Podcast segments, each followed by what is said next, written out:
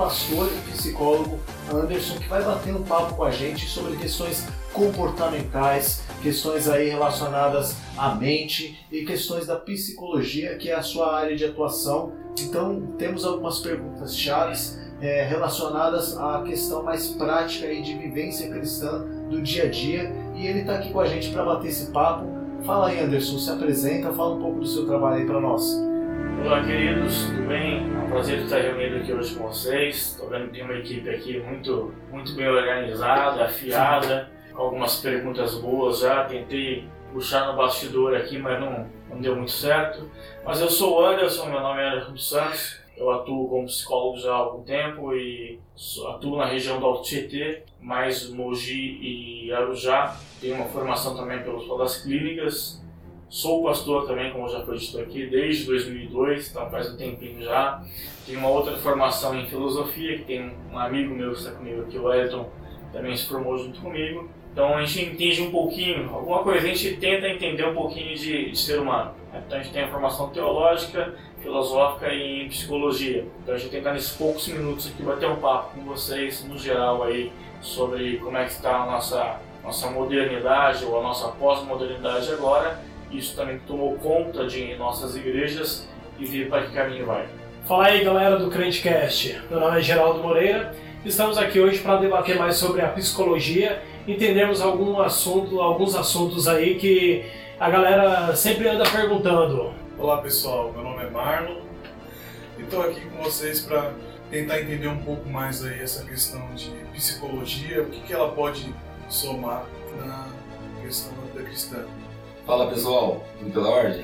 Meu nome é Wellington e estou aqui com os meus amigos, inclusive é, para bombardear de pergunta o nosso pastor, psicólogo e filósofo Anderson. Bom, eu quero começar com algumas experiências e acredito que essas experiências pode introduzir o nosso assunto o nosso debate de hoje. O meu primeiro pastor, ele falava taxativamente no púlpito da igreja que a psicologia não tinha tanta relevância na igreja. Então ele tinha um mero preconceito com relação à psicologia. Hoje nós sabemos da relevância da psicologia na igreja. Então a minha pergunta para o Anderson seria exatamente essa: o que é a psicologia e para que serve a psicologia hoje na igreja? Bom, vamos lá, meu querido amigo Wellington. Este assunto, na verdade, é um assunto que rola muito nos bastidores das igrejas. Já participei de conselhos de pastores eu sei um pouco do que, de como é tratada a psicologia nesse meio. Primeiro, a minha concepção pessoal sobre isso.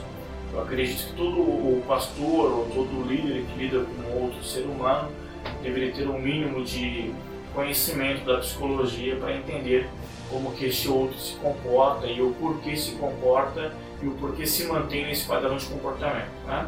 É, quando existe um preconceito como tal em relação a ter a psicologia dentro da igreja, eu acho que é um, é um medo de dividir funções, porque eu acredito que o pastor ele tem a sua função de instruir, ele tem a sua função de ensinar, de cuidar do que ele acredita ser como alma, e acredito que, em contrapartida, o psicólogo tem uma outra função, que é uma função de estudo de comportamento, de previsão de comportamento, de controle de comportamentos, né? de trabalhar com algumas patologias específicas que é, hoje em dia você vê muito chegar na, nas igrejas casos de depressão, casos de ansiedade e outras tantas patologias que já estão postas aí na nossa pós-modernidade então, eu acredito que esse seu primeiro pastor, por exemplo, aí talvez é, seja mais uma questão de insegurança, né? É uma questão mais de insegurança de ter um outro profissional trabalhando junto com ele ou auxiliando ele na igreja. Hoje mesmo, antes de estar gravando esse podcast, eu atendi a ovelha de um pastor batista que ele mesmo indicou para mim.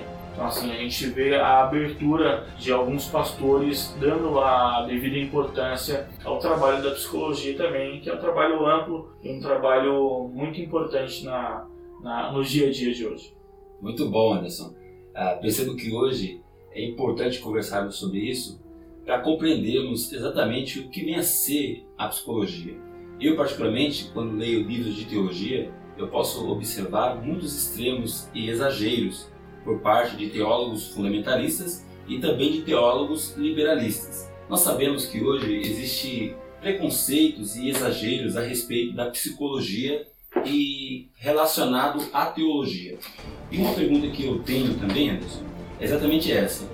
De um lado nós temos uh, o extremo dos fundamentalistas que anulam a psicologia dentro da igreja, dizendo que a Bíblia ela é suficiente apenas e ponto. De um outro, nós temos um outro extremo, que são os teólogos liberalistas. Eles dizem que a Bíblia não é suficiente e acabam supervalorizando a psicologia.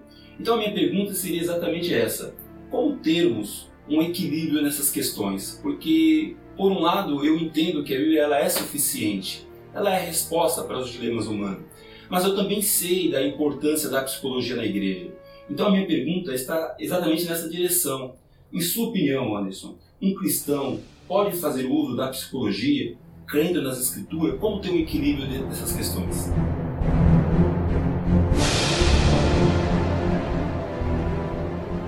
Boa pergunta, o Wellington. Acho que é muito pertinente sua sua pergunta e vou tentar lá esclarecer de uma forma é, simples para que todos possam entender o meu, meu ponto de vista, o meu entendimento. Vou partir de um pressuposto bíblico né, para a gente poder iniciar a minha fala.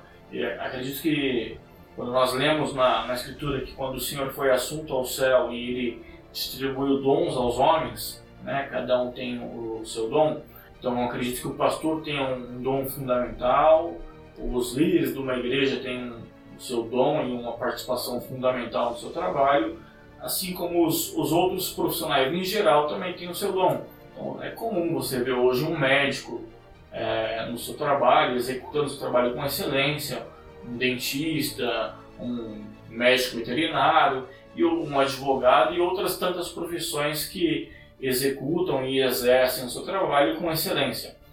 Voltando para a psicologia aí dentro da igreja, entre os fundamentalistas, o pessoal da, que são mais liberais, tentar fazer uma uma avaliação do, uma avaliação mais ampla aqui, né?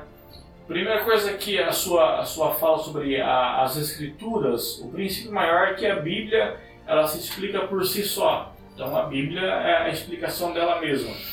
A questão é que nem sempre a pessoa que está lendo a Bíblia tem essa habilidade toda de compreendê-la.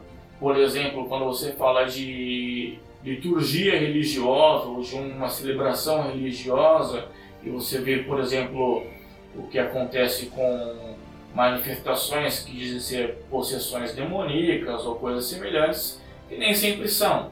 Muitas vezes são questões patológicas do indivíduo e isso não tem um discernimento do corpo da igreja. A igreja não está preparada para discernir o que, que é uma patologia, o que, que é um desequilíbrio emocional ou até um surto psicótico do que é uma possessão demoníaca ou seja uma opressão demoníaca. E talvez aí more a grande confusão. Aí você não quer ter um profissional junto para te orientar, na verdade, nessas questões, e você quer ser autoridade máxima dentro de uma igreja para definir como você tivesse discernimento total.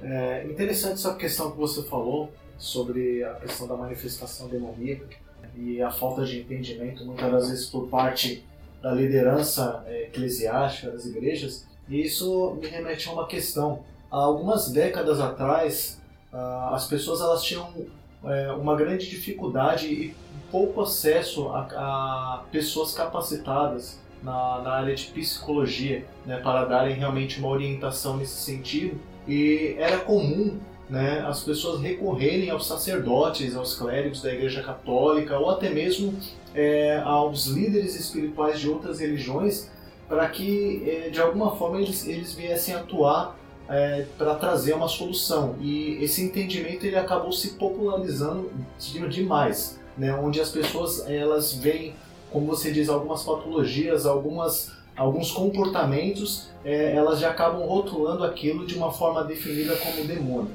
A minha pergunta é como que nós podemos de alguma forma é, identificar, existe alguma maneira que facilite a, a identificação entre um comportamento patológico que pode ser tratado como um profissional da área de psicologia e um problema que é realmente espiritual e precisa de um acompanhamento de um, de um pastor, né, de um presbítero, de oração, de um tratamento espiritual, como que a gente consegue de alguma forma fazer essa distinção entre o espiritual e a questão humana? Muito bom, Jefferson. Vamos lá. O pessoal tá afiado aqui. Então, Jefferson, eu, eu acredito no seguinte. Primeiro a gente tem que entender que todo adoecimento, seja ele qual for, na verdade, a gente pode atribuir a uma ação maligna.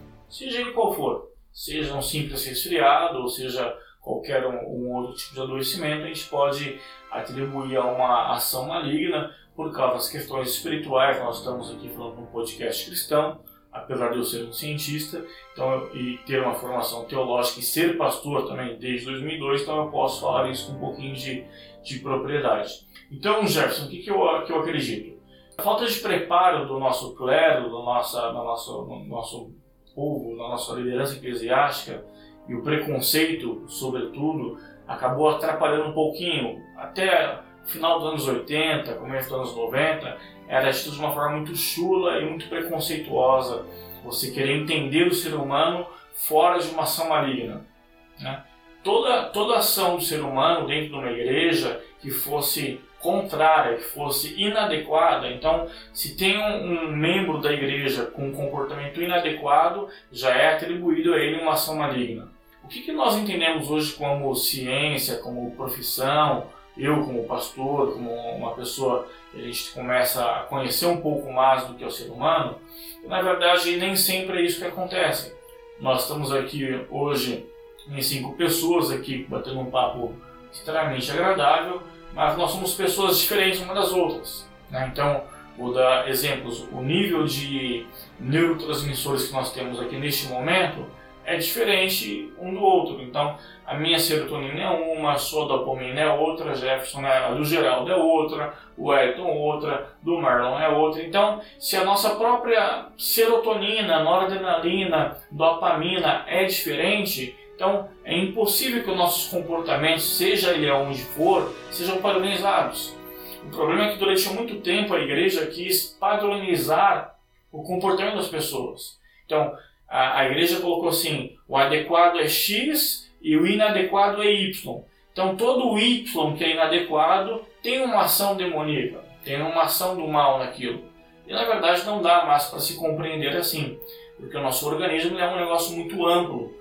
O nosso cérebro, na verdade, é um negócio muito amplo. O entendimento disso é um negócio muito amplo, Jefferson. Então, assim, eu acho que é, é, esse recurso de buscar ajuda fora, de tentar entender alguma coisa fora, hoje em dia a, a informação está muito presente, muito fácil.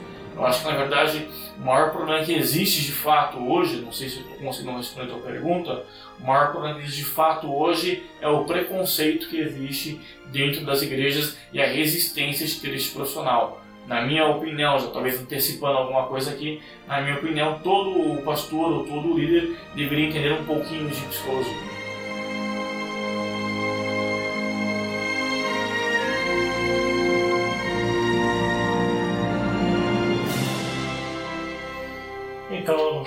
Analisando tudo isso que o Anderson falou, veio, veio-me agora uma pergunta à mente é, sobre aquele caso da da mulher chamada Emily Rose, que teve a possessão demoníaca, que o padre, o pastor tentou fazer o exorcismo e foram até processados por causa disso. Eu gostaria de saber se faltou algum acompanhamento médico, psicológico, algum acompanhamento psiquiatra nela, ou se realmente era somente o caso de exorcismo ali, Anderson.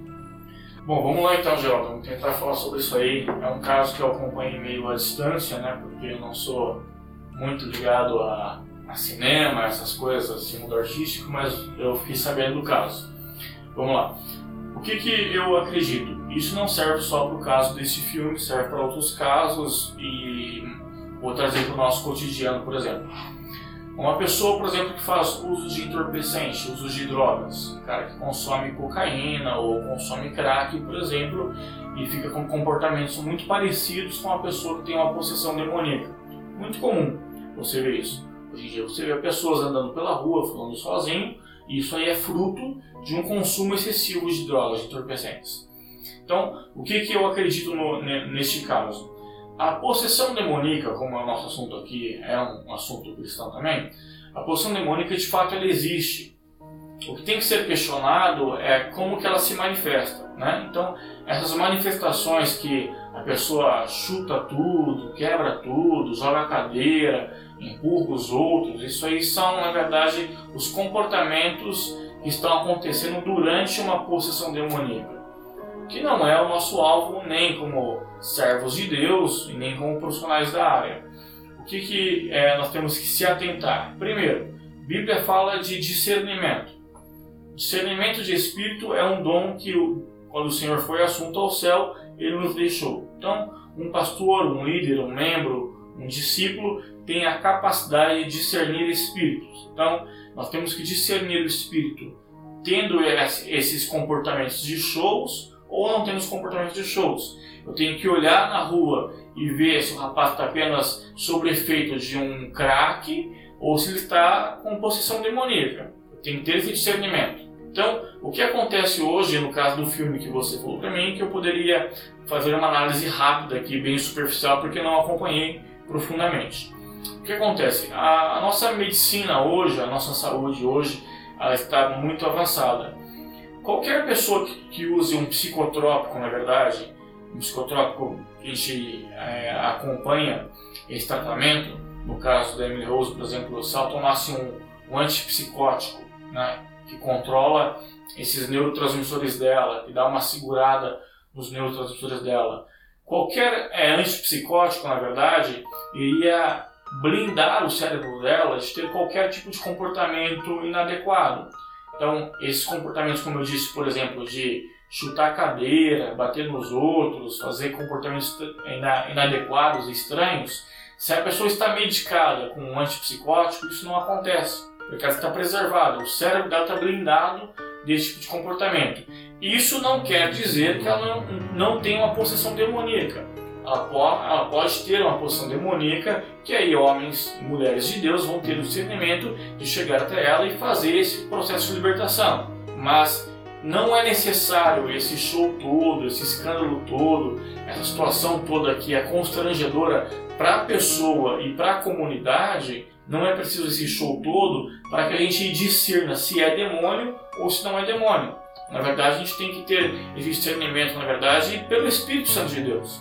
Né? Agora, o que eu estou tentando passar para vocês é que existe hoje medicações, que é o caso de existir muitos antipsicóticos moderníssimos, por exemplo, a quetiapina é um antipsicótico muito moderno que ajudaria uma pessoa a nunca entrar num processo desse comportamento de possessão demoníaca. Ela poderia estar possuída, mas esse tipo de manifestação demoníaca jamais iria acontecer porque ela tem uma, o cérebro dela estaria meio blindado para essas coisas. Porque durante um processo de possessão demoníaca, durante esse processo de possessão demoníaca, ela tem dois sintomas que são sintomas de esquizofrenia, por exemplo, que são delírios, ela fantasia o que ela não é, ela fantasia coisas que ela não é, e tem o processo de alucinação, ela sente coisas que não estão acontecendo. Então, nossos cinco sentidos ficam apurados. Então, ela ouve vozes, ela sente cheiro, na verdade, ela sente coisas formigando pela pele, que são sintomas de alucinação, que são delírios e alucinação. Então, na verdade, a gente tem que ter um discernimento um pouquinho mais apurado dentro das igrejas ou fora das igrejas para discernir o que é uma coisa e o que é outra coisa. É claro que o poder do nome de Jesus, com medicação ou sem medicação, resolve qualquer coisa. Mas o discernimento do que está fazendo por trás de tudo isso aí, eu acho, Geraldo, que é, que é importante. Que é extremamente importante. Inclusive, qualquer dia a gente pode fazer um, um, uma gravação, fazer um, um programa é, falando especialmente sobre a medicação. A questão do, dos psicotrópicos, é, como que eles atuam no nosso organismo, como eles funcionam, para a gente esclarecer um pouquinho da, das pessoas. Por que, que eu estou fazendo ênfase aos psicotrópicos? Por causa que na população brasileira hoje, pelo menos 25% dos brasileiros, 25% de todos os brasileiros fazem uso de pelo menos um psicotrópico por dia. Seja para depressão, seja para ansiedade, seja para pânico, seja para estresse pós-traumático, seja esquizofrenia, seja um autismo. 25% de toda a população brasileira faz uso de psicotrópico pelo menos uma vez por dia. Esses psicotrópicos, psicotrópicos seriam aqueles é, famosos tarja preta, né? Isso, mais ou menos isso, Jefferson. É até bom você ter falado sobre isso aí, que eu, talvez eu vou já tentar esclarecer aqui uma dúvida muito básica dos nossos ouvintes, talvez não entendam, né? Talvez seja interessante esclarecer aqui.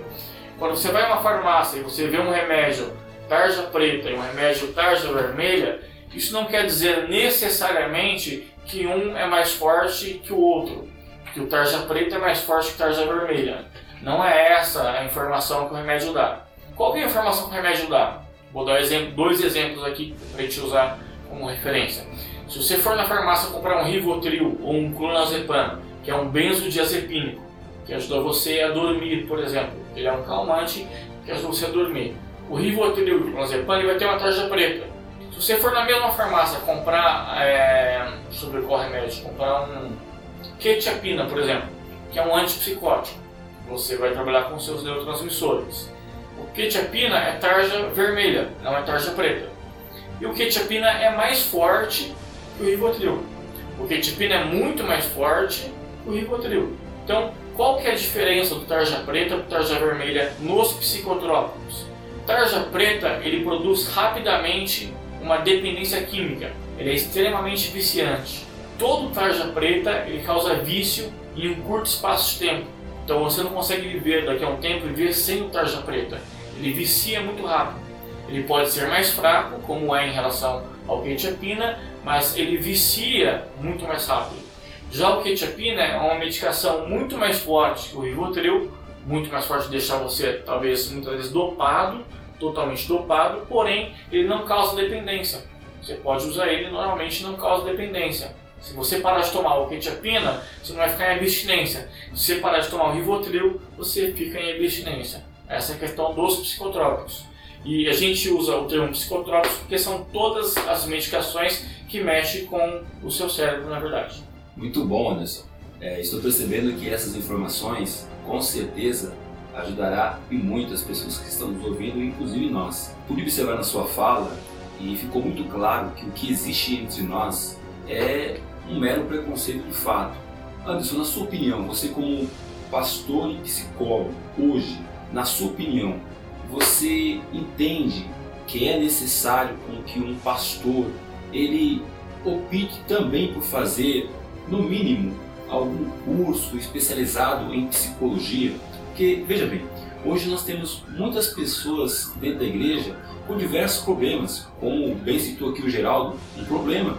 Então, diante desta realidade, a igreja hoje, nós temos hoje muitos pastores que, na maioria das vezes, estão diante de problemas graves e não sabem como resolver.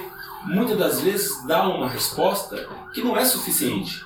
Então, você hoje como pastor e psicólogo, sua opinião, o que você sugere aos pastores que estão nos ouvindo? Acredito que muitos pastores estão também nos ouvindo.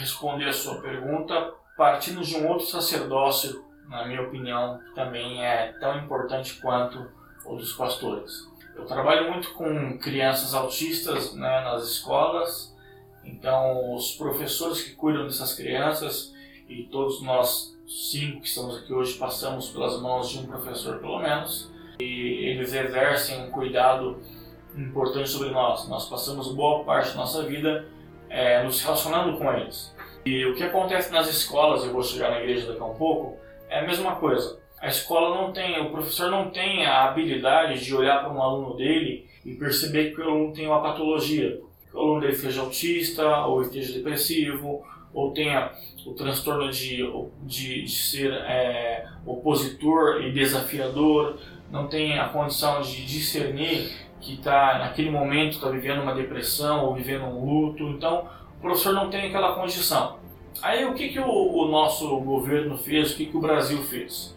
O Brasil, quando mudou a questão do magistério para a necessidade da pedagogia e licenciatura, o Brasil ofereceu para os professores um curso de um ano, um ano e meio, de educação especial, que é para perceber essas coisas. Então foi oferecido até gratuitamente para os professores esse curso de educação especial. Mas o que acontece? Você vai para o curso de educação especial, você consegue olhar para uma criança e falar assim: eu acho, não tenho certeza, eu acho que aquele ali é autista. Eu acho, não tenho certeza que aquele ali é o opositor desafiador. Não tenho certeza, mas eu acho. Então, esse curso que o governo ofereceu para os professores deu aos professores uma condição de perceber que o aluno deles tinha uma dislexia, tinha um autismo, tinha algumas, algumas dificuldades de aprendizado. Ponto. Mas nenhum desses professores tinha condições de fazer uma intervenção para ajudar os alunos. Nenhum professor deles tinha condição de fazer assim, não, vou intervir agora tecnicamente para ajudar meu aluno autista. Vou intervir para ajudar meu aluno opositor. Eles não tinham essa, essas ferramentas para tal coisa. Então vou sair agora da educação, vou para a nossa, nossa área aqui, que é a área da nossa proposta, que é o mundo eclesiástico. O pastoreio é a mesma coisa. Eu acho que todo pastor deveria ter um mínimo de conhecimento da psicologia, talvez fazer um curso. A maioria das igrejas hoje, as igrejas é, exigem que os pastores tenham um curso superior para poder pastorear. Então eu acho que os pastores que têm curso superior deveriam fazer pelo menos uma pós em alguma área da psicologia. Existem hoje no Brasil diversos cursos, aqui em São Paulo, principalmente cursos de psicologia pastoral. O curso de psicologia pastoral foca muito em aconselhamento apenas, alguma coisa de patologia, mas existem outros N cursos. O que, que eu penso? É importante o pastor fazer esse curso para identificar o que acontece com, com, com, a membresia da igreja, na verdade, né? o que está acontecendo, para discernir, como foi falado aqui, o caso de uma possessão demoníaca ou não. Então, é extrema importância, só que ele não tem o poder de intervenção, nem o poder e nem o conhecimento de, de intervenção para fazer nesse caso. Aí cabe no que eu falei no começo do nosso programa hoje, foi o caso do pastor da Igreja Batista, que discerniu né, um membro da igreja dele uma dificuldade e encaminhou para o psicólogo. Então, eu acho que isso aí é o fundamental. Por quê? Um curso de psicologia hoje, além de ser um curso que exige muito do aluno, exige muita leitura, exige muita dedicação, é um curso de 5 anos. 5 anos é um tempo grande, razoavelmente grande. E assim, com 5 anos você não sai da faculdade ainda preparado. Você tem que fazer uma pós, tem que fazer alguns cursos paralelos de extensão, para você ser um bom profissional. Então eu não sei se todos os nossos pastores hoje teriam condições de dedicar 5 anos para um curso de psicologia, depois mais dois para uma pós. Seria o ideal. Mas então o que, que eu acredito? Que esse pastor tem que ter um conhecimento prévio mínimo para identificar o que, que é de comportamento humano, o que, que é de mundo espiritual, para poder discernir isso aí e ter parceria com alguns colegas psicólogos para poder trabalhar junto. O que existe hoje, inclusive, nosso conselho de psicologia permite, é que esse profissional da psicologia faça parceria voluntária com as comunidades. Então, a, a igreja evangélica também é uma comunidade. Então, eu acho que os pastores deveriam procurar essas parcerias, de ter um profissional lá para ajudar, nem que seja entendimento de grupo, para ajudar na identificação e intervenção dessas questões. Que legal, Anderson. Pude observar que é fundamental que um pastor hoje ele busque conhecimento nessas áreas.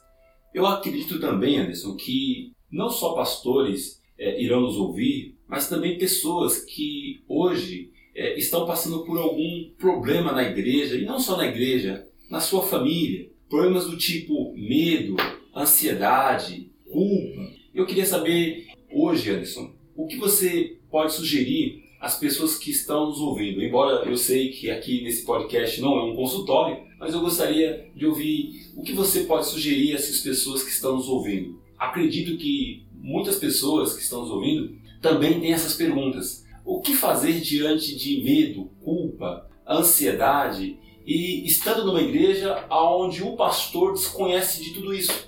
conhecem, ele não sabe como lidar com essas coisas. O que fazer?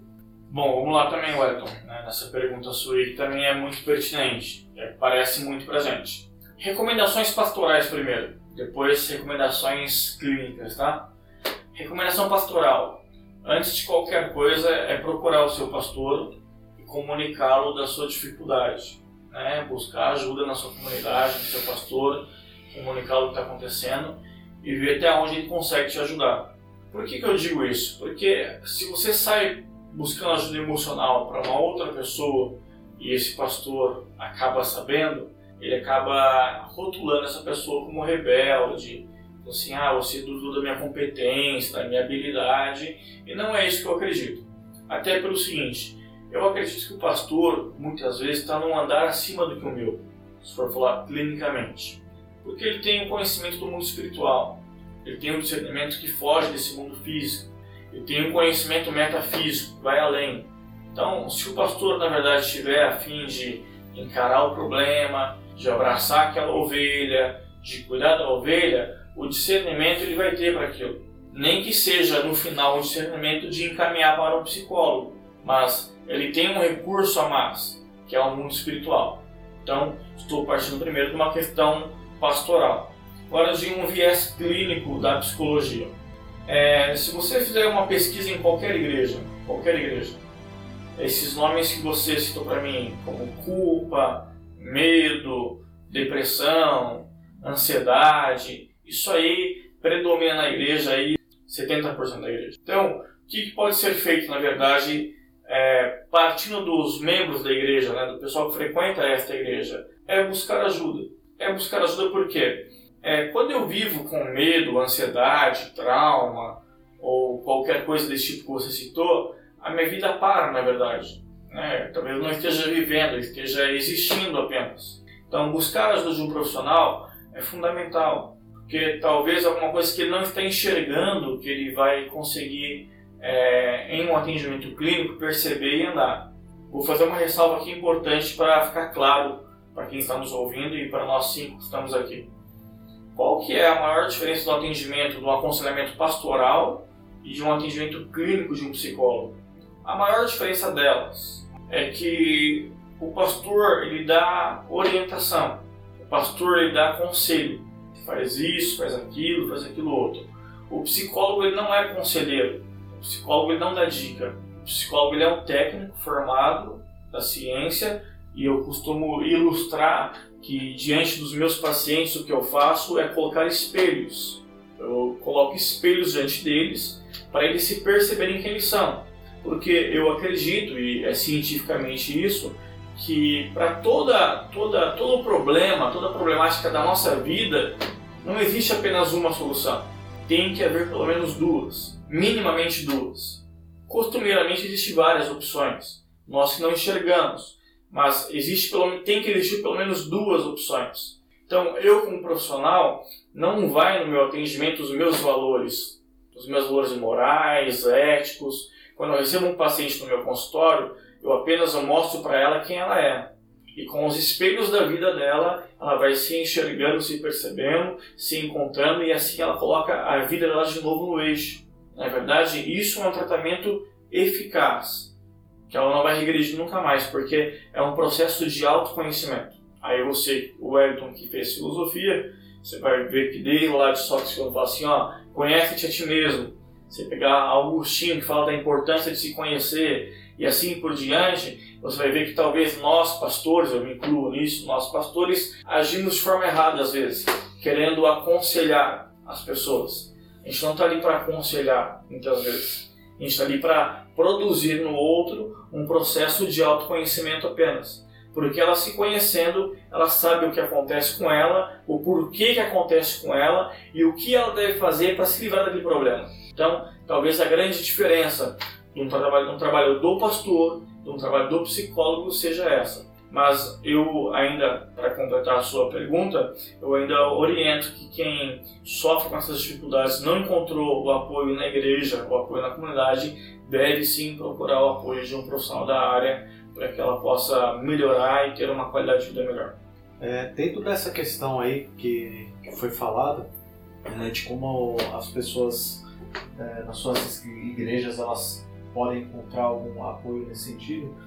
Eu queria fazer uma pergunta para você é, dentro do, do, da seguinte questão. É, normalmente o, o atendimento psicólogo, de, de, psicologia, né, de psicólogos, ele, é, é ele encontra o seu lugar normalmente né, é, em pessoas que estão em um padrão de vida mais é, bem estabelecido.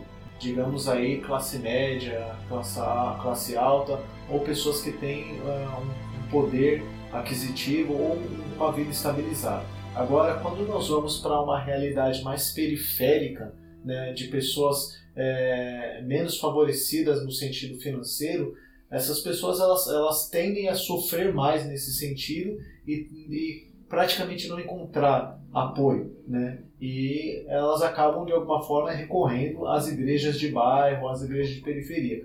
A minha pergunta é: existe algum, é, alguma faculdade, não sei, algum grupo, né, que de psicólogos que se proponha a, a ainda que seja em grupo, né? É, não necessariamente um atendimento particular, porque isso entra toda uma questão de custos para o psicólogo, é, mas um, um, atendimento em grupo voltado para essas pessoas na periferia que, que carecem de um atendimento nesse sentido e muitas das vezes não tem é, esse poder aquisitivo para poder buscar né, um, um acompanhamento, um tratamento. Então, Jefferson, é, assim, muito bem colocada a sua, a sua pergunta, ainda mais uma vez vivendo a condição que o nosso país está vivendo. Tá? É, a primeira coisa que eu queria colocar na sua pergunta é que a igreja, seja ela tá, evangélica ou seja ela uma comunidade católica, ela exerce um papel fundamental no nosso país. Um papel de acolhimento, papel de convívio, né, um, um papel de inserção dessa pessoa e é extremamente importante essas igrejas estarem instaladas em todas as esquinas do nosso país. Eu acho que é importante essa função, eles desenvolvem uma função muito importante. Eu conheço igrejas que desenvolvem é, artesanato, trabalho com cozinha, trabalho de esporte com crianças. Isso aí era uma coisa que seria é, função do nosso governo, do poder público, eles não fazem e quem acaba realizando são as comunidades. Então, primeira coisa, ressaltando a importância delas. Em segundo lugar, a sua pergunta sobre o acesso à psicologia, realmente no Brasil é um acesso meio que elitizado ainda, porque o custo de uma terapia é um custo alto, não é um, não é um custo tão baixo para você se manter toda semana em terapia, é um custo alto. O que, que nós temos hoje é projeto, inclusive do Conselho de Psicologia. A nova chapa agora que está presidindo o Conselho de Psicologia tem uma proposta de psicologia social, que é, na minha opinião, um trabalho, um trabalho fantástico, importantíssimo, que é olhar, olhar a comunidade como um todo e tentar dar algum suporte para ela. É, infelizmente, os alunos que saem de uma graduação hoje, eles não saem pensando assim na comunidade, no próximo. Eles saem pensando em montar o seu consultório e ganhar dinheiro. A maioria dos graduandos saem assim. E mesmo assim, a maioria deles não conseguem se manter no mercado porque é difícil ter cliente, é difícil ter paciente, é difícil manter um consultório, não é tão simples. O que, que a gente tem como soluções hoje, como opções hoje para essa sua pergunta, Jefferson? Na verdade, toda faculdade, toda universidade que trabalhe com, que, que ofereça um curso de psicologia, ela deve ter parceria com a comunidade. Isso aí é obrigatório pelo MEC. A questão é quais faculdades e quais tipos de parceria elas fazem com, com a sociedade. Então, uma, vou abrir um adendo também aqui, um parênteses, que infelizmente quem faz o trabalho com a comunidade via universidade são os alunos que estão em formação.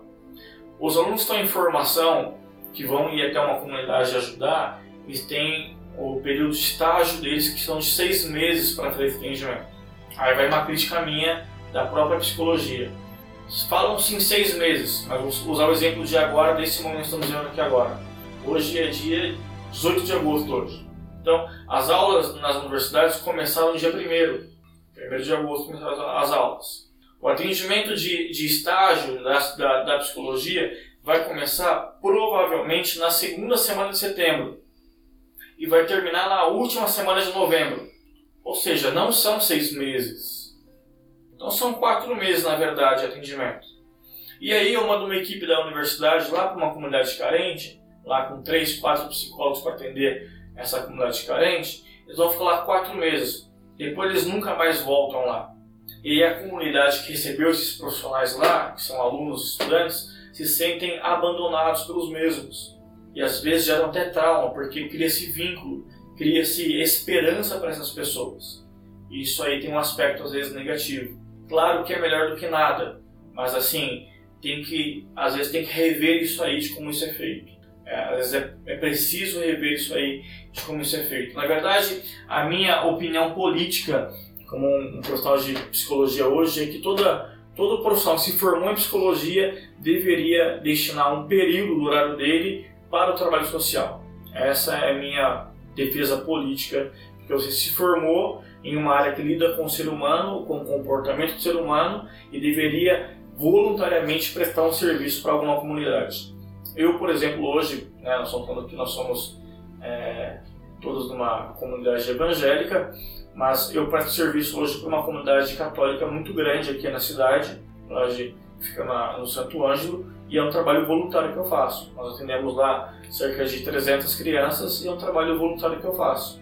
É um trabalho que eu deixo meu consultório fechado e vou trabalhar voluntariamente. Né? Fora isso, nosso governo também tem uma estrutura de saúde mental. Então, toda cidade tem que ter pelo menos um CAPS, que é um centro de saúde, de saúde mental, como o Mogi tem, por exemplo. Mas quais são as dificuldades? O Mogi, a fila de espera de Mogi para paciente, para você começar a passar na, na, saúde mental, se não me engano, no último censo que eu acompanhei, era cerca de 5 a 6 mil pessoas na fila de espera. Então, assim, como é que a pessoa de baixa renda vai ter acesso a, essas, a esse tratamento? É muito difícil. É, quem está nos ouvindo hoje pode é, depende da cidade que você mora, você pode procurar um CAPS ou um centro de saúde mental, procurar algum auxílio desse aí que você deve conseguir, além de, das, das universidades aí, os psicólogos que estão disponíveis para esse tipo de atendimento também. Vamos! Vamos! Vamos! Vamos! Levante! Pega ela lá! Até ali! Pega pra cá! Você ter que merece! Wagner aqui! Vamos! Venha! Ah. Vamos! Mestre, esta mulher foi apanhada no próprio ato, adulterando. E na lei nos mandou Moisés que as tais sejam apedrejadas. Tu, pois, que dizes?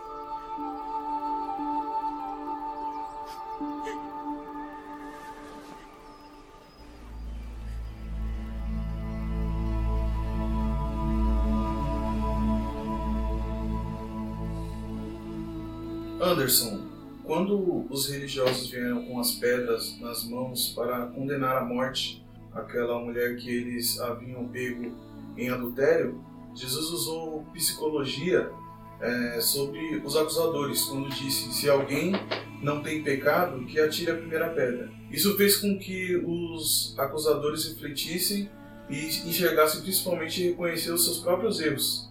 É, levando em consideração o seu conhecimento tanto como psicólogo e pastor, na sua opinião, Jesus foi o maior psicólogo, como diz Augusto Cury?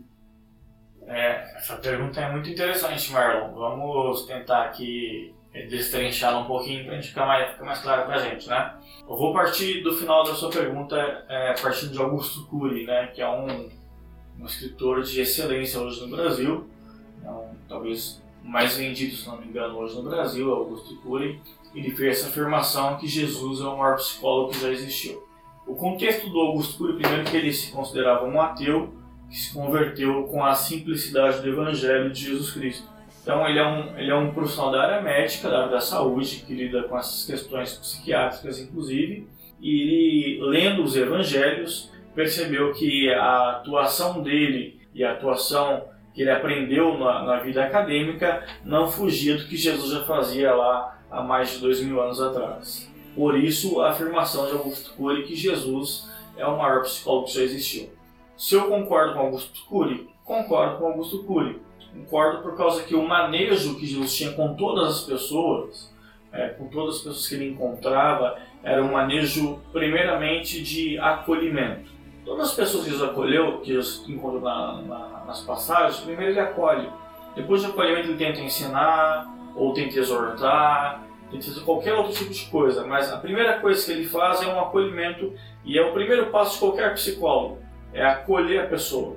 Então, o caso que você citou da mulher em adultério, por exemplo, a primeira postura de Jesus foi acolher aquela mulher. E depois ele ali com muita experiência ali, né, e questões de, de dialética, ele conseguiu conversar com os acusadores e conseguiu absolver aquela mulher de uma morte terrível por apedrejamento.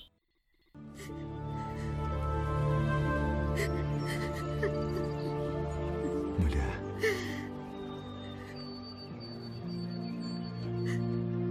Onde estão aqueles teus acusadores? Ninguém te condenou?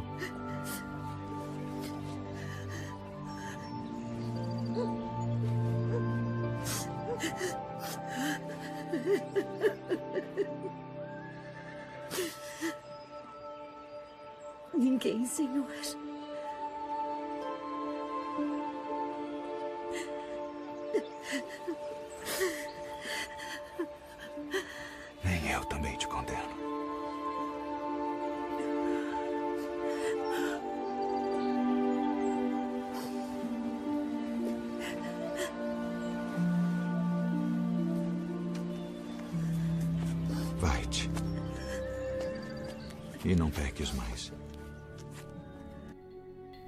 Dar um exemplo, se os colegas aqui rapidinho, só para a gente entender e tirar uma dúvida dos nossos ouvintes também, que é também importante. Para você ter uma ideia como Jesus é um, foi um ótimo psicólogo. Existem dois conceitos que a gente confunde um pouquinho, que é autoestima e autoconfiança. A gente confunde um pouquinho isso aí.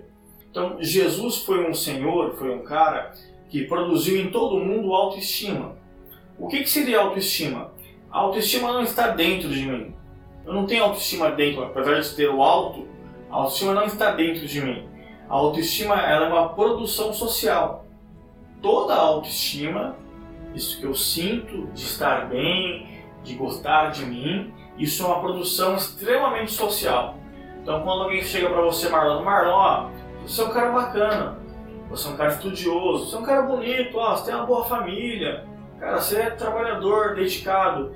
Essa fala social, Marlon, produz em você autoestima. Não é nada interior seu. Então toda autoestima é um produto exterior, é um produto social. E tem a autoconfiança, que é a outra parte. A autoconfiança, que é o oposto um pouquinho da, da autoestima, é um produto interno seu. Ou seja, na minha história de vida, quantas vezes, por exemplo, vou, vou dar uma alegoria aqui, quantas vezes eu peguei uma bola de basquete, joguei em relação à tabela o aro e acertei aquela, aquela, aquela bola? Ah, na minha vida toda, se eu joguei oito vezes e acertei seis. Então tá bom, então você tem aí uma porcentagem grande de acerto. Então você tem uma autoconfiança, se você jogar a sétima vez, a chance dela cair ou fazer ponto é muito maior do que você errar. Então a autoconfiança é um processo interno da sua experiência de vida, de quanto você confia naquilo que você está fazendo, na sua profissão, no seu dia a dia, você como pai, você como esposo e assim por diante. Isto é autoconfiança, que é um processo interno seu. A autoestima é social, é um produto social. Então você vê Jesus em todo o tempo produzindo autoestima nas pessoas.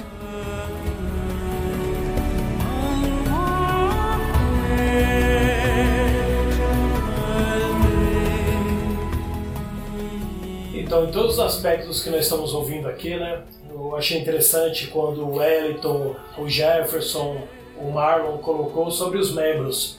Mas eu gostaria de fazer uma pergunta agora inversa para o Anderson. E quando um pastor ele está com problemas psíquicos ou esse pastor está com algum é, um, um, problema emocional, quem vai tratar esse pastor? É, pode, Anderson, um doente cuidar de outros doentes? O que, que você acha sobre esse esgotamento total que esses pastores vêm sofrendo ultimamente? Vamos lá, meu amigo Geraldo, já responder essa pergunta sua que é importante. Primeiro que você já deu uma resposta na sua pergunta. Um doente não pode cuidar de outro doente, né? É, tá, a escritura já nos ensina isso, que não pode um cego guiar outro cego, senão não vai dar certo o negócio. Sobre os líderes, vamos lá. O que, que eu penso, entendo e tenho convicção? É que a maioria dos nossos pastores estão doentes. Dentre muitos motivos, talvez o maior deles seja a solidão. Porque ele cuida de todo mundo, está cercado de centenas de pessoas, mas ao mesmo tempo ele se sente sozinho. Então, talvez esse seja um dos principais motivos. Um outro motivo que eu ouço muito é a questão familiar. O não alinhamento com a família toda para caminhar junto naquilo. Porque às vezes o pastor se dedica demais, mas tem a esposa os filhos não estão alinhados da mesma forma, e o pastor não consegue ajustar isso aí, e no final dá problema. Então, assim, existe casos que o pastor quer se dedicar à igreja em tempo integral, mas a igreja não consegue manter ele financeiramente em tempo integral, ele tem que trabalhar fora da empresa. E aí o cara não consegue ter tempo para devocional dele, preparar um esboço, visitar a ovelha. Então, o pastor ele tem N motivos para esgotamento espiritual. Não é um ou dois, ele tem N motivos. E aí, dentro de tudo isso, qual o principal problema? O cara não tem coragem de conversar sobre o assunto com ninguém. Porque ele não pode se mostrar fraco para ninguém. Ele não pode se mostrar falho para ninguém. Porque ele é o pastor. Ele é o líder. Ele tem que estar sempre bem. Então, é difícil você achar um pastor e falar assim: não, eu não estou bem, eu estou com problema, eu estou com dificuldade, não estou legal. É muito difícil, é raro isso acontecer. Muito raro isso acontecer. Então, o que que eu vejo na prática hoje em dia.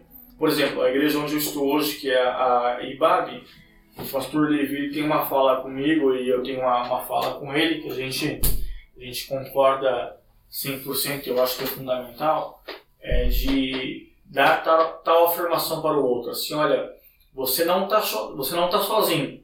Você não precisa estar sozinho. Eu estou aqui com você. Ouvir isso de um outro pastor, que eu não estou sozinho, e que eu não preciso estar sozinho já é confortante. E de fato, pelo menos lá nessa, nessa comunidade, eu não me sinto sozinho, me sinto acolhido, me sinto bem e caminho muito bem. Informações importantes. Vou ainda continuar um pouquinho na IBAB aqui onde eu estou. O Ed René, vocês todos devem conhecer, ele assume de púlpito no altar que ele faz uso de medicação e que faz terapia. O Ed René, um homem do nível dele de, em termos de liderança eclesiásticas, ele assume de altar que ele faz uso de psicotrópicos, faz medicação, uso de medicação e que ele também faz terapia. Então é um homem que percebeu que sozinho ou só, somente com a fé que ele tem, ele não conseguiria. E buscou ajuda e hoje ele é acompanhado e consegue se sair muito bem. O que, que eu poderia falar para os meus colegas que são pastores, que são líderes, que vivem em situações difíceis como essa. É procurar a ajuda de um profissional. Por quê? Qual que é talvez o maior temor, não só do pastor, mas de qualquer pessoa que vá confessar uma fraqueza? É a questão do sigilo, que não existe hoje em dia nas comunidades. Já, já participei de um teste, na verdade, um teste científico, um teoria científico, de que se eu falasse alguma coisa na comunidade, se a comunidade toda iria ficar sabendo. E na verdade, 80% da comunidade ficou sabendo daquela informação que não era verdadeira, era só um teste, mas ficou sabendo da informação. 80%. Então, dentro das nossas comunidades não existe sigilo que deveria existir. Por isso que nem pastor, nem líder de louvor, nem diácono, nem presbítero, nem ninguém conversa com o outro para poder dividir as dificuldades do seu dia a dia.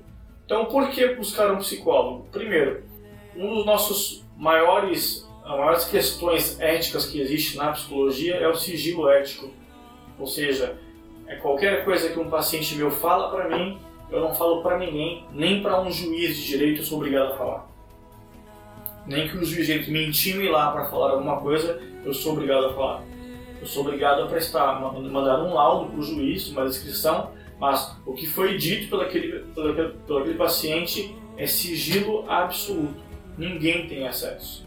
Então, quando a pessoa vem até o meu consultório, por exemplo, e tem essa consciência de que tudo que ela falar ali no consultório vai ficar ali no consultório, não vai sair para lugar nenhum, ela tem a garantia do sigilo, né, garantia 100% do sigilo, dá uma paz para ela que ela pode começar a conversar sobre o assunto.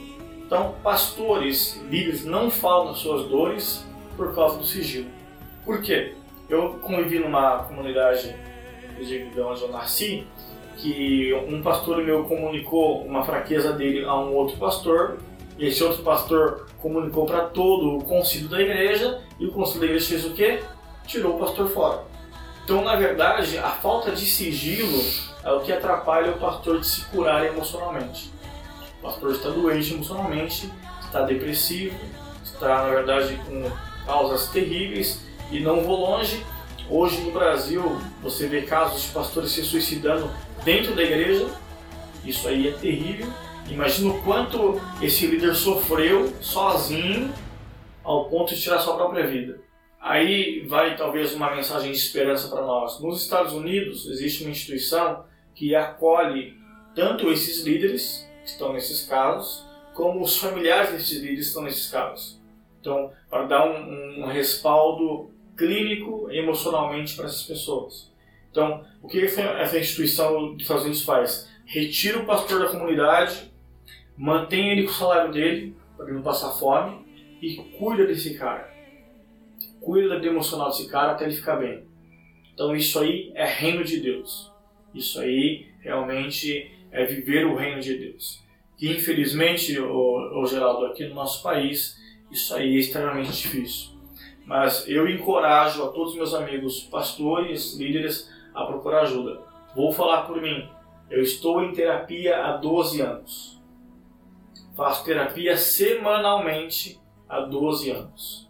Assim, poderia, as pessoas poderiam pensar assim, mas você já é filósofo, é teólogo, é psicólogo.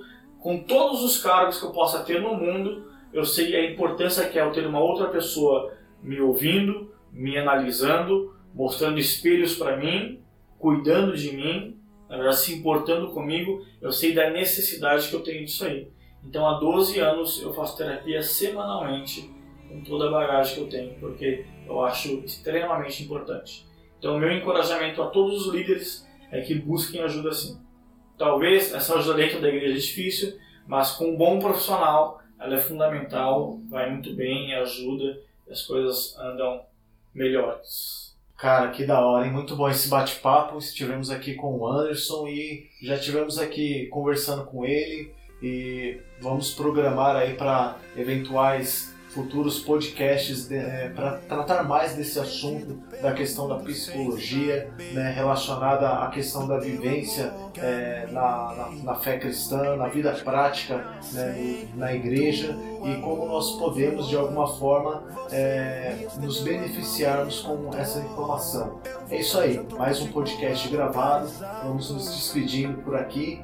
E deixa aí no seu, nos comentários qual é o tema que te interessa para que nós venhamos de alguma forma gravar, um tema que você ache polêmico ou que você gostaria de ouvir nesse podcast aqui do Crentescast. Contamos também com o seu apoio né? Você nos ajuda muito compartilhando esse podcast na sua rede social, no Facebook, Instagram, Twitter.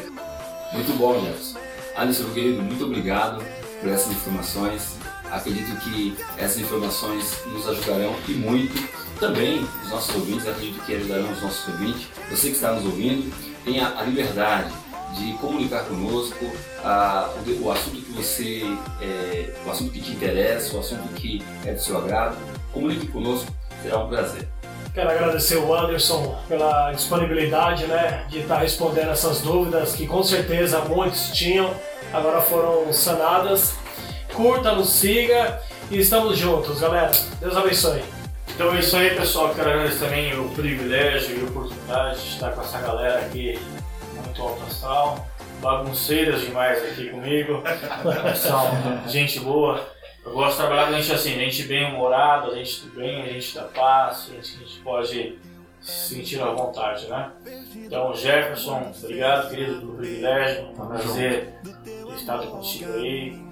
É, o Wellington, meu amigo, mesma coisa, obrigado parceiro, né? Vamos continuar aí nessa caminhada aí de conhecimento. Marlon, parabéns, cara. Bom saber que está chegando aí para esse grupo aí, para acrescentar, para somar e para contribuir. Geraldo, show de bola.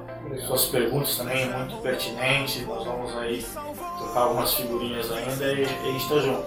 Eu queria é, encerrar o podcast aqui deixando minha postura aqui para vocês, estou à disposição, à vontade que for necessário, não só do pessoal do podcast, mas também dos ouvintes. Acredito que quando for postado o podcast vai estar também já o. Pode colocar meu número de contato à disposição ou meu e-mail. Vocês podem nos procurar lá e, na medida do possível, estou respondendo. Claro que a gente tem muitas coisas para responder, muitos e-mails, muitas mensagens, mas eu sempre respondo a todos. Então podem mandar as perguntas de vocês, as mensagens, os e-mails que eu vou estar respondendo. Então, meu nome é Anderson Santos, eu estou atendendo clinicamente hoje na cidade de Mogi das Cruzes, também na cidade de Arujá. É, se você tiver alguma, algum caso, quiser nos procurar lá, você pode nos procurar tanto em Mogi quanto aqui na cidade de Arujá. Tá bom? Tá ok? Agradeço. Tem uma frase que eu acordei hoje pensando que é de um pessimista, né, um filósofo pessimista, Schopenhauer, que fala que a, a compaixão, na verdade, é a base da moralidade. Então, acho que nós estamos aqui hoje por compaixão, compaixão por nós, porque todos nós aqui hoje aprendemos um pouco, né? Isso está contribuindo para a nossa moral, para o nosso desenvolvimento moral. Acredito que você que está ouvindo esse podcast hoje também está sendo tocado por uma compaixão e